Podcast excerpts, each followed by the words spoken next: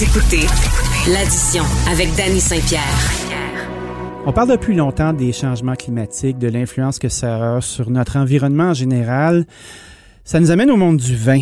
Euh, J'ai au bout du fil Michel Bouffard, qui est auteur et fondatrice de Goûter au changement climatique. Et j'avais envie de discuter avec elle parce que, je veux pas, le monde du vin, euh, c'est un monde de plaisir, mais c'est surtout un monde de collectionneurs, d'étiquettes, de références euh, et de valeurs. Puis je pense qu'on a un terreau très fertile pour s'amuser aujourd'hui. Salut Michel. Bonjour Dani.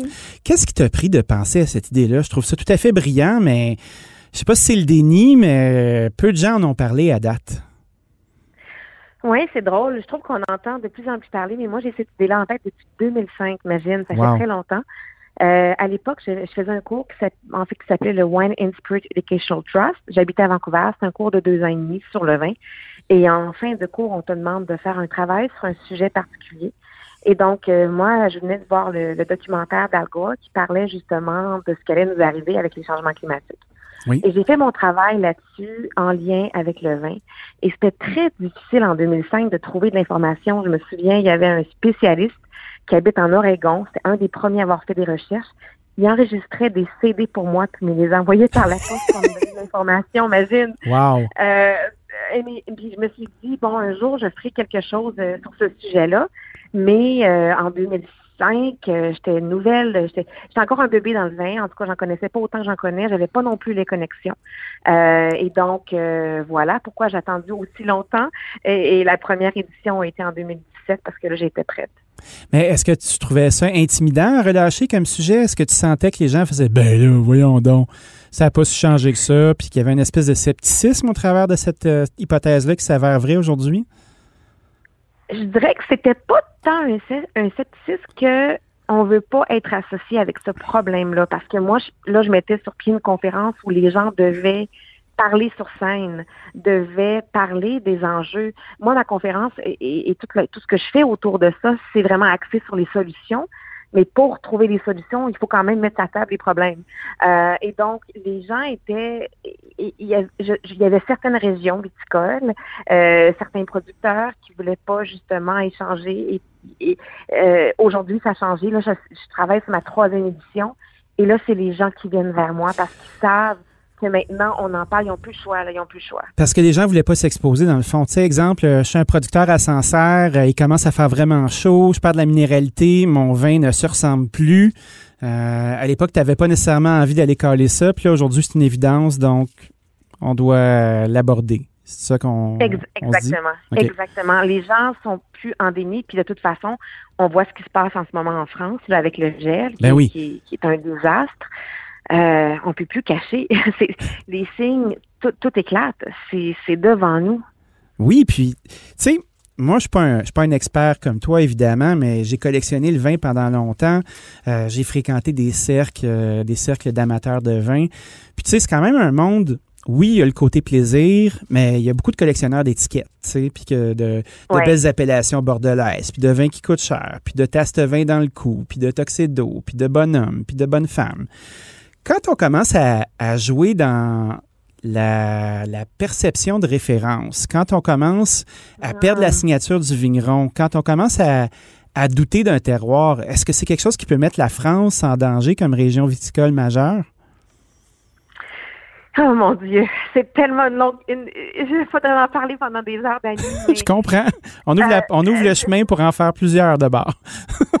OK, je vais, je, vais te répondre quelque chose, OK? Et là, je te donne une primeur.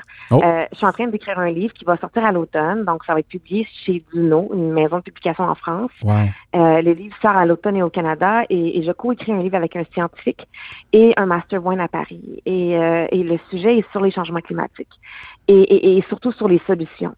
Et donc, quand je, quand je t'entends poser cette question, euh, il y a deux choses qui, deux grandes lignes, là, puis là, c'est beaucoup plus complexe que ça, mais la première chose, je me dis, je suis en train d'écrire sur les solutions qui existent, il y en a tellement.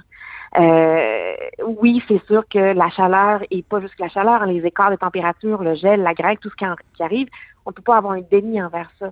Par contre, lorsqu'on parle de typicité, ben, si on parle de ça dépend comment on la définit. Si on parle de millésime, ouais. ben, on parle, mettons, en 1947, là, à Chablis, il a fait bien, bien chaud. ben, c'était la typicité de ce millésime-là. Donc, peut-être qu'il faut juste regarder la définition du mot typicité. La typicité du terroir, c'est ce qui vit en ce moment. Et donc, ça change d'année en année. Aujourd'hui, la typicité de cette région-là, peut-être qu'elle va être différente de ce qu'on a connu, mais ça va être quand même typique pour ce moment-là. Tu comprends ce que je veux dire? Oui, c'est sur la durée, on va remarquer les variations, mais c'est un peu comme homéopathique en ce moment. Il commence à faire de plus en plus chaud, d'année en année, ça évolue, mais c'est pas euh, c'est pas drastique comme on peut se l'imaginer. Sauf que si on le compare sur 50, 60, 70 ans, bien, force est d'admettre qu'il va y avoir des variations. Mais le terroir va être là. Puis c'est ce qui est ce qui est vraiment étonnant aussi, puis c'est ça aussi qu'on parle du réchauffement, puis évidemment on le voit même au Québec, hein, mais en même temps il y a euh, c'est pas constant dans ce sens où euh, je parlais à un ami en Australie la semaine passée. L'année passée ils ont eu des feux. Cette année il y a eu pas mal de pluie qui a fait frais. Euh, donc, ils vont récolter avec des taux de sucre beaucoup plus faibles que l'année dernière même si on a une, une montée. Donc, c'est ça aussi, c'est qu'on pense souvent au réchauffement, et oui, ça en fait partie, mais ce qui est très inquiétant et difficile, c'est aussi les écarts de température. Tu sais, au Québec, quand on parle aux producteurs, euh, je parlais à, à, à Mike Despervenches, il me disait, tu sais, Michel, aujourd'hui, en septembre, là, on a des fois deux gels consécutifs. En septembre, on n'avait pas ça avant des gels en septembre de même. Euh, donc, c'est ça, c'est c'est pas juste la précocité des, ou la chaleur, c'est tous les enjeux qui viennent avec ça, euh, les, maladies fongiques, euh, la sécheresse. donc, c'est complexe. Mais ça nous ramène aussi au fait que, veux pas la viticulture, c'est avant tout de l'agriculture. Puis, les mêmes risques que tout agriculteur vit quand il décide de faire pousser quelque chose sont en place. Donc, les changements climatiques sont un des nombreux facteurs qui peuvent modifier, mettre en danger ou bonifier le produit. Oui, tu as, tellement raison. Puis le truc aussi, c'est que bon, euh, tu sais, la céréale, euh, je sais pas, je dis n'importe quoi, le, blé. oui, euh, Peut-être que le goût du blé sera pas aussi affecté par les changements. Mais c'est sûr que le vin, sais, parce que l'expression de, cette année-là, de, de, la température de cette année-là est exprimée dans le verre. Fait que c'est sûr que c'est beaucoup plus sensible. et, donc, on revient à ta première ta question d'atypicité. Oui. Ben oui, tu sais, c'est sûr qu'on se cachera pas. On, goûte aujourd'hui Bordeaux euh, avec euh, des taux d'alcool de plus en plus élevés. C'est très mûr. Euh, en même temps, je me dis, je sais pas, je suis une éternelle optimiste. C'est pour ça que je fais ça. Je me dis, je crois qu'il y a des, des solutions. Peut-être qu'il faut regarder les porte-greffes. Peut-être qu'il faut faire des assemblages différents. Peut-être qu'il faut récolter un petit peu plus tôt. il y a plein de solutions qui s'offrent, je crois, pour continuer à avoir la ou les références, en tout cas, qu'on a. Parce que la main du vigneron va être bien importante rendu là. là. Cette espèce d'acuité-là de OK, tu as un fruit, mais tu peux contrôler quand tu vas le retirer, le fruit. Parce que pour les gens qui connaissent moins euh, ces phénomènes-là, plus il fait chaud, plus, euh, plus le raisin se concentre, plus il est sucré, plus il est sucré, plus il va développer en théorie un taux d'alcool qui va être élevé. Puis il y a des régions du monde qui ne nous ont pas habitués à ça. Puis plus qu'il fait chaud, ben boum, le vin change au complet. Exactement. Puis il y a plein de choses hein, qui sont. Moi, je travaille beaucoup en ce moment sur euh, la découverte de toutes les solutions, toutes les, les innovations qui sont faites de part et d'autre. Et, et, on parle, par exemple, de, justement de l'accumulation de sucre qui se transforme en alcool. Oui. Il y a même, il y a même des techniques qu'on a développées euh, qui fait en sorte que euh, on peut vendanger parce que, tu sais, par exemple, avec un cépage rouge, oui. la, la difficulté, c'est à un moment donné, le sucre dans le raisin monte, monte, monte, mais les tanins qui est la peau, hein, c'est pas encore mûr.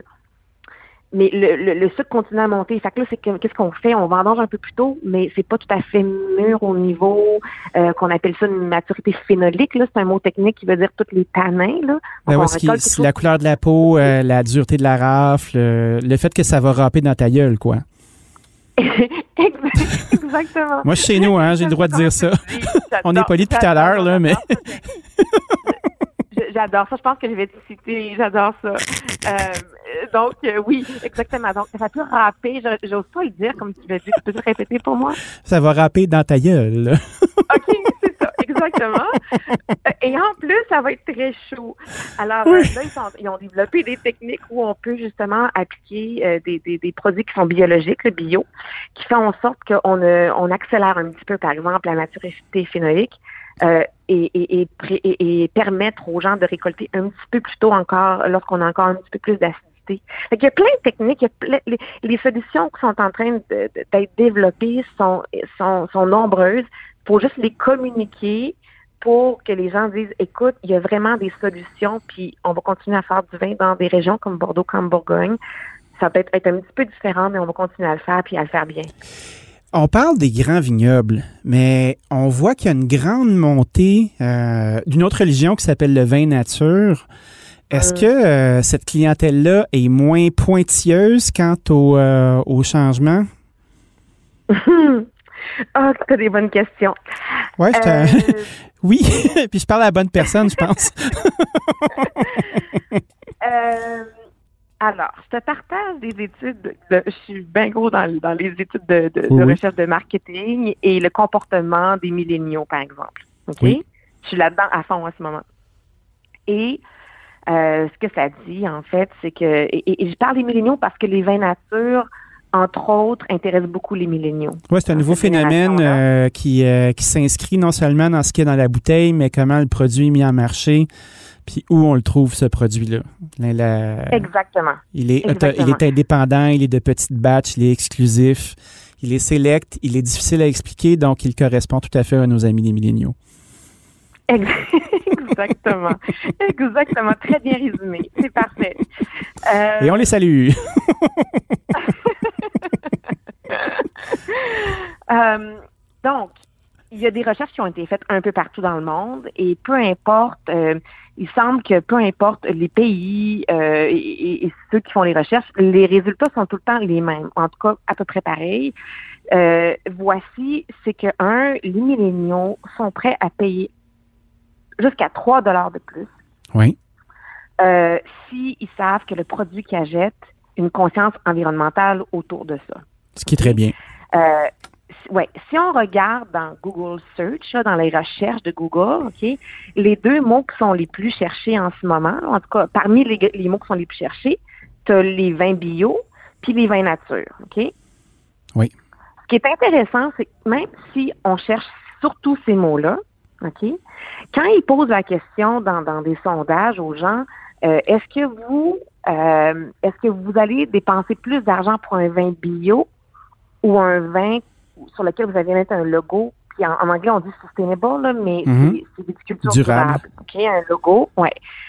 Et, et la réponse est la deuxième, c'est-à-dire que sur en tous les choix, là, entre tous les choix bio, nature, ils vont quand même, si c'est clairement indiqué, choisir quelque chose qui, qui, qui indique durable, qui est un peu, tu sais, comme on pense au café équitable, hein, les gens ont, ils ont l'impression de faire un bon geste. En fait, ce qu'on dit, c'est qu'ils veulent faire un bon geste. Ils veulent faire quelque chose. C'est juste qu'ils sont, c'est juste que tous ces termes-là sont un peu confus. Puis, je pense que, sérieusement, il y a beaucoup de milléniaux qui agissent du nature pour toutes les raisons que tu as dit, mais aussi parce qu'ils ont l'impression de faire quelque chose qui est meilleur pour leur corps et meilleur pour l'environnement, même si c'est pas toujours le cas. Je Donc, je pense qu'il y a un gros travail à faire sur la communication. Les gens arrivent, ils s'accrochent à des termes qui semblent associé à quelque chose qui fait du bien.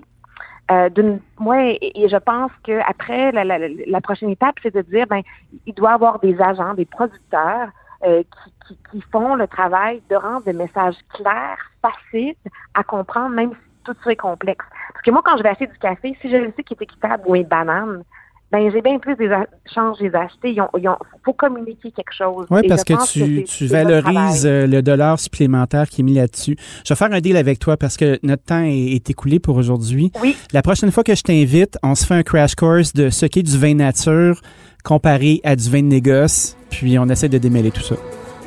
J'adore ça. Je t'embrasse, mon ami. Merci beaucoup d'avoir passé un moment avec nous, puis on attend ton livre avec impatience. C'est un, grand plaisir. Merci beaucoup. À bientôt. Merci. Bye bye.